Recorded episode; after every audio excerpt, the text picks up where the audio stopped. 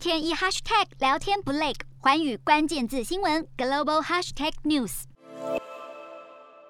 新冠疫情重挫了全球经济，而国际劳工组织报告显示，预计越南今年的失业劳工数将会达到一百三十万人，这数字是高于去年的一百二十万人。而越南从新冠疫情爆发以来，多次实施封城与社交距离措施，导致许多企业停工或是只能部分生产，严重影响民众的生活，让越南二零二一年第三季失业率更攀升到百分之三点七二，是疫情爆发以来的新高。报告也指出，预计约有两百二十万名越南工人因为受不了疫情的长期影响而离开大城市，选择回到家乡。这恐怕也会让经济复苏更加的困难。